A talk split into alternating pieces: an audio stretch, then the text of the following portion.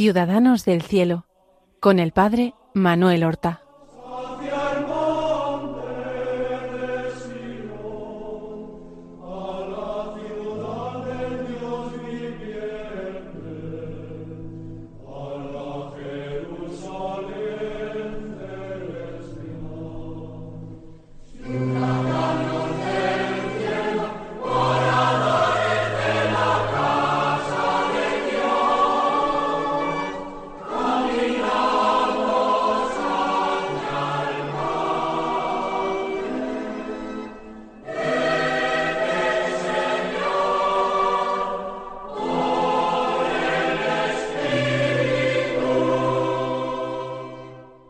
Buenos días, queridos amigos. Damos comienzo a una nueva emisión del programa Ciudadanos del Cielo en las ondas de Radio María. Vamos a continuar con esta hermosa tarea de dar a conocer a nuestros oyentes la vida y las virtudes de nuestros hermanos los santos, los verdaderos ciudadanos del cielo. Y nosotros habíamos comenzado en nuestro anterior programa a hablar de un santo bastante desconocido en nuestro país. Estamos hablando de San Carlos de Sece, que nació en el año 1613 en una familia pobre, que no pudo recibir una educación porque sus padres los retiraron del colegio pensando que no iba a aprovechar nada a consecuencia de una injusticia cometida con él por uno de sus profesores, por un maestro, y que finalmente, siendo ya un joven, logró entrar en la orden de los hermanos menores, hacerse franciscano lego porque no tenía estudios. Y en el último programa nos habíamos detenido en la consideración de que este hombre eh, sin letras, de una forma que parece verdaderamente sobrenatural, instruido no por maestros humanos, sino por el Espíritu Santo, llega a convertirse en consejero espiritual de muchos y en autor de primero de distintos consejos espirituales, final mente ya de obras, de tratados, incluso de poemas. Y todo lo cual le acarrea una extraordinaria persecución dentro de su orden. ¿Por qué persecución? Porque algunos decían que esto no era lo propio de un lego franciscano, que él no tenía que pretender erigirse en maestro de nadie, y de hecho, él nunca pretendió tal cosa. Jamás quiso ser maestro de nadie. Pero eso sí, atendió a muchas personas hambrientas y sedientas de Dios que acudían a él, en quien hallaban esa fuente inagotable del Espíritu, que era la única que podía colmar eh, sus ansias de Dios. Y es algo que a veces se repite en la vida de los santos y también en la vida de los que son menos santos, pero es eh, recibir o ser objeto en definitiva de la envidia, de los celos, de otros que debían alegrarse por sus dones, por sus talentos o por sus virtudes. Como también en el seno de esta familia santa, de esta familia de Dios que es la iglesia, la iglesia militante, la iglesia que camina y peregrina en este mundo. El diablo sabe agitar ese viento de, de la envidia y de los celos para hacer sufrir a su iglesia, hacer sufrir a estos personajes destacados por sus cualidades espirituales, por sus virtudes, y por otra parte también para hacer daño a quienes se dejan llevar por ese viento huracanado a veces de la envidia y de los celos, que terminan dañando sus propias almas, y en vez de trabajando por su propia salvación, entrometiéndose en la vida de otros y tratando de obstaculizar su eh, camino, su itinerario hacia Dios, luchando y combatiendo directamente contra el Espíritu Santo. Creo que en el anterior programa ya hice referencia a que eh, muchos escritos de Carlos de Sese no se conservan porque sus superiores o sus padres espirituales le dijeron que debía quemarlos y él con una obediencia y un desprendimiento interior extraordinario los quemó y los destruyó. Por providencia divina, otros textos sí se conservan, las tres vías, yo hablaba la semana pasada, otro que llama el camino interior del alma, otro un discurso sobre la vida de nuestro Señor Jesucristo, otro el santo septenario, y se conservan también algunos poemas, poemas místicos, en una persona que no tenía estudio, en una persona en quien algunos se complacían en destacar su rudeza, su simplicidad, eh, su grosería, no en las maneras o en la falta de cortesía, que eran exquisitas, sino eh, su falta de afinamiento, de esa finura que se puede encontrar también en el mundo.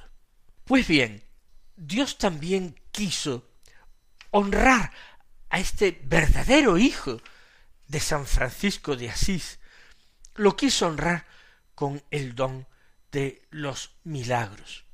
Milagros muy sencillos. Al principio era solamente la gente que se encomendaba a sus oraciones.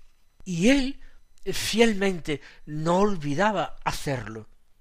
Rezaba por eh, las personas que se encomendaban a su oración o por los que eran encomendados. Eh, no con eh, el afán o el deseo de algún milagro, sino simplemente de impetrar la misericordia de Dios sobre los necesitados y los que sufrían, los enfermos. Él, creo que también lo dije en su primera juventud, en su adolescencia había sido devoto de un hermano eh, franciscano, eh, además español, catalán, San Salvador de Horta, que su devoción había sido difundida en, en Italia a partir de eh, los franciscanos que había en Cerdeña, y cómo esa devoción suya le había hecho eh, alcanzar y llevar siempre consigo una reliquia de San Salvador. En aquel momento no era todavía santo, era beato, pero él se sentía identificado con él, quizás también por su condición de lego franciscano. Y con esa reliquia y con su oración fervorosa y sincera, alcanzó numerosísimas curaciones. Todo esto, pues claro, atrajo la atención de muchos dignatarios de la Iglesia.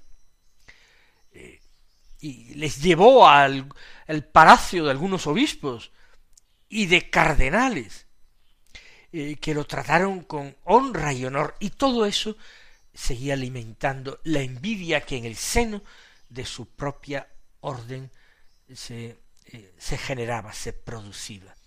Todo esto se traducía en humillaciones constantes en su vida, en reprimendas, ¿qué diremos cuando algunas de sus obras pasaron de manuscritos a ser impresas?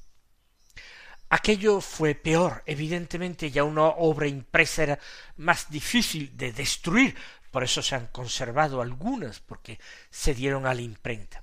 Pero nuestro humilde y para las cosas mundanas, ignorante lego, no sabía que eran necesarias, pues ciertos permisos, ciertas censuras previas de las cosas que había que escribir, sobre todo cuando se trataban cosas religiosas, que había que ser revisada por expertos o teólogos de la orden, el imprimatur de los obispos, etc. Él no, no tenía ni idea de estas cosas. Con lo cual se amenazó hasta con echarlo de la orden por desobediente, por atrevido, por ese comportamiento. Y él no hacía sino humillarse, continuamente humillarse y confesar su ignorancia y su nada.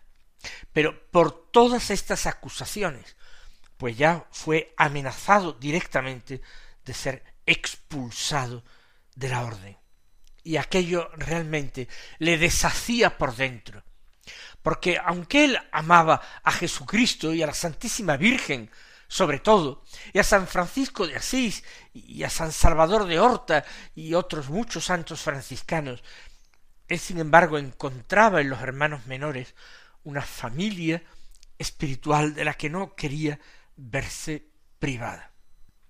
En medio de toda esa humillación y de todas esas amenazas, se cuenta que en una ocasión, arrodillado delante de una imagen de Jesús crucificado, ante el cual él compartía su, su dolor, el crucifijo le habló, o más bien fue una voz interior la que resonó en su interior, una voz que le dijo, ánimo, porque estas cosas no te van a impedir entrar en el paraíso. Fíjense ustedes cómo el Señor, el Señor crucificado, también lo trataba y lo fortalecía. El crucifijo, el Señor crucificado, mejor dicho, no le daba certeza de que no le echarían de la orden, que era su temor más inmediato. Él tenía que estar dispuesto por todo, incluso a las mayores humillaciones, por amor al crucificado, a la ruina de su eh, fama, de su buena fama, de su honra. Lo único que tenía que amar y desear era el cielo. Por eso le dice ánimo, porque estas cosas no te van a impedir entrar en el paraíso. Pero queda siempre la, la duda de si terminará siendo eh, arrojado de la orden, se le despojará del santo hábito. Él entonces empezó a recitar con mucha frecuencia una jaculatoria que no la dejaba, una jaculatoria que no eh, había sido enseñada sino por el Espíritu Santo. Decía Señor, enciéndeme en amor a ti. Era una súplica, pero era también una oración breve. Señor, enciéndeme en amor a ti. Eso era finalmente a lo que aspiraba. Que el Señor le encendiera en el santo amor, que ardiera como una llama a los pies del crucificado, pasara lo que pasara, y que nunca se destrozara o le abandonara la esperanza. Es en ese contexto cuando parece que fue en el año 1648, con ocasión de una adoración del Santísimo Sacramento, él vio que un rayo de luz brotaba de la hostia consagrada y eh, se dirigía directamente hacia su pecho y ese haz de luz que era Dios traspasaba su corazón. Vivió una especie de transficción como esa otra santa amada Teresa de Jesús. Y como desde entonces se dice que había una herida abierta en su corazón, que el Señor lo había configurado con él, con esa herida en el corazón. Lo mismo, pues, afirmaba yo, se decía de Teresa de Jesús, o se decía de San Pío de Pietrelcina. Pero la virtud de San Carlos de Sese, no piensen ustedes que fue una virtud puramente extática, sin obras exteriores que él simplemente se refugió en la oración, en la mística, como un refugio de sus penalidades, de sus amarguras humanas. En la vida de San Carlos de Sese brilla la caridad, y la caridad heroica. Valga para confirmar esto algún ejemplo. Carlos fue destinado algún tiempo a un convento franciscano que abrió su orden en Castel esa ciudad que tiene el, el castillo, palacio, que ha servido durante mucho tiempo como residencia de verano de los papas. Este convento de Castel Gandolfo fue destinado principalmente a frailes que querían una vida más estrecha, de mayor recogimiento. Era uno de los conventos de la recolección, donde los frailes querían vivir de una forma recoleta, recogida. Y entonces vivían realmente como ermitaños, con muchísimo tiempo de soledad y con una pobreza extrema. Y por eso, ante el conocimiento de que este convento se abría con este fin, para los que ansiaban este mayor recogimiento, Carlos de Sese eh, solicitó ser destinado a él y lo obtuvo. Lo que ocurre es que el convento eh, duró muy poco tiempo porque el clima parece que en el lugar donde estuviera establecido el convento, o en aquella época al menos, no era muy sano. Y entonces muchos frailes enfermaban, morían, y eh, San Carlos fue destinado a otra ciudad, Carpineto. Pero resulta que eh, salió de un lugar insalubre para llegar a otro mucho peor, porque en Carpineto, a poco de llegar él, se desató una epidemia grande, entonces se hablaba genéricamente de la peste. Pero los frailes, y particularmente nuestro San Carlos, se entregó a la asistencia de los apestados, sin preocuparse del contagio, sin preocuparse de su propia salud, sin miedo a la muerte que podría sobrevenir por el contagio. Estimó, estimó mayor caridad, mayor amor fraterno, no aislarse en esa soledad que podía venir perfectamente justificada por su vocación, sino precisamente para entregarse a los que podían entrañar más peligro. Y no solamente su caridad le llevó a los enfermos, le llevó también a los muertos, aquellos que fallecían y que también requerían de la caridad cristiana de sus hermanos para recibir una digna y cristiana sepultura. Allí realmente destacó precisamente por esa entrega sin límites, sin horario, sin reserva a la caridad. ¿Y qué ocurrió? Pues yo creo que muchos de ustedes lo comprenderán porque también nosotros hemos vivido situaciones difíciles y complicadas de emergencia sanitaria. Pues que toda esa entrega y toda esa caridad heroica por parte de muchos superiores no trajo consigo más que de nuevo reproches, riñas, un trato extraordinariamente áspero y sacarlo de allí. Sacarlo de allí no para tratar de protegerle la vida por su eh, abnegada entrega a los enfermos, a los apestados, sino porque entre estos y entre toda la población de Carpineto se había extendido que aquel fraile no tenía comparación con los demás y que era un verdadero santo.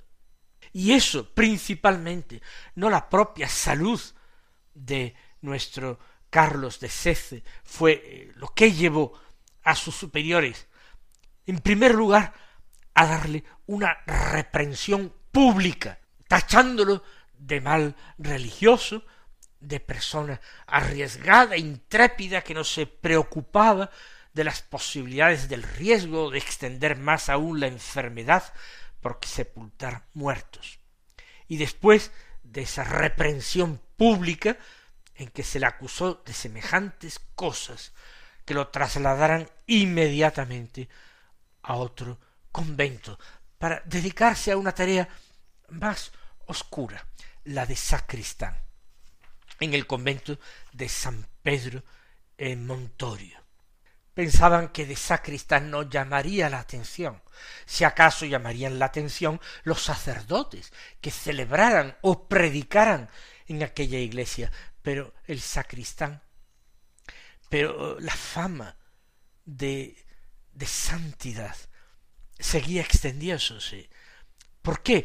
Porque vista la humildad, pero también ese, esa gracia que Dios le daba para ganarse almas, fue destinado a la ciudad de Roma, pero como limosnero, para conseguir ofrendas, limosnas para la orden. Es curioso porque en la vida de San Pío de Pietrelcina, en el fondo, lo que al final eh, provocó que se interesaran por él fue precisamente el dinero ambicionado, sí, para buenas obras, pero en definitiva el dinero y la capacidad de recaudar dinero. Pues así nuestro buen Carlos de Cece, verdadero hijo de San Francisco de Asís, fue destinado a distintos conventos. Y así terminó él su vida. El día 6 de enero, fiesta de la Epifanía, del año 1670, en el último convento que fue destinado en Roma, el convento de San Francisco Arripa. Enfermó como cualquiera y tenía a la sazón cincuenta y siete años. No era demasiado joven para aquella época, cincuenta y siete años. Y él tuvo unos pocos días de enfermedad, no fue muy larga. Quiso recibir la comunión como tantos otros santos, en el suelo y arrodillado. Parece que tuvo en aquel momento una visión de Jesucristo y de la Virgen y de muchos ángeles que se preparaban a recibirlo y murió, se apagó. Sencillamente, 1670. En el siglo XIX, 1882, lo beatificó el Papa León XIII. Y Juan XXIII, en 1959, lo canonizó. Lo canonizó en unión con una santa española, Santa Joaquina de Vedruna, la fundadora de las Carmelitas de la caridad. Pues vamos a pedir al Señor imitar en sus virtudes a San Carlos de Sece, este nuevo amigo que seguramente habrán hecho ustedes a medida que se enteraban de su santa vida. Hasta la próxima semana, recibid la bendición del Señor.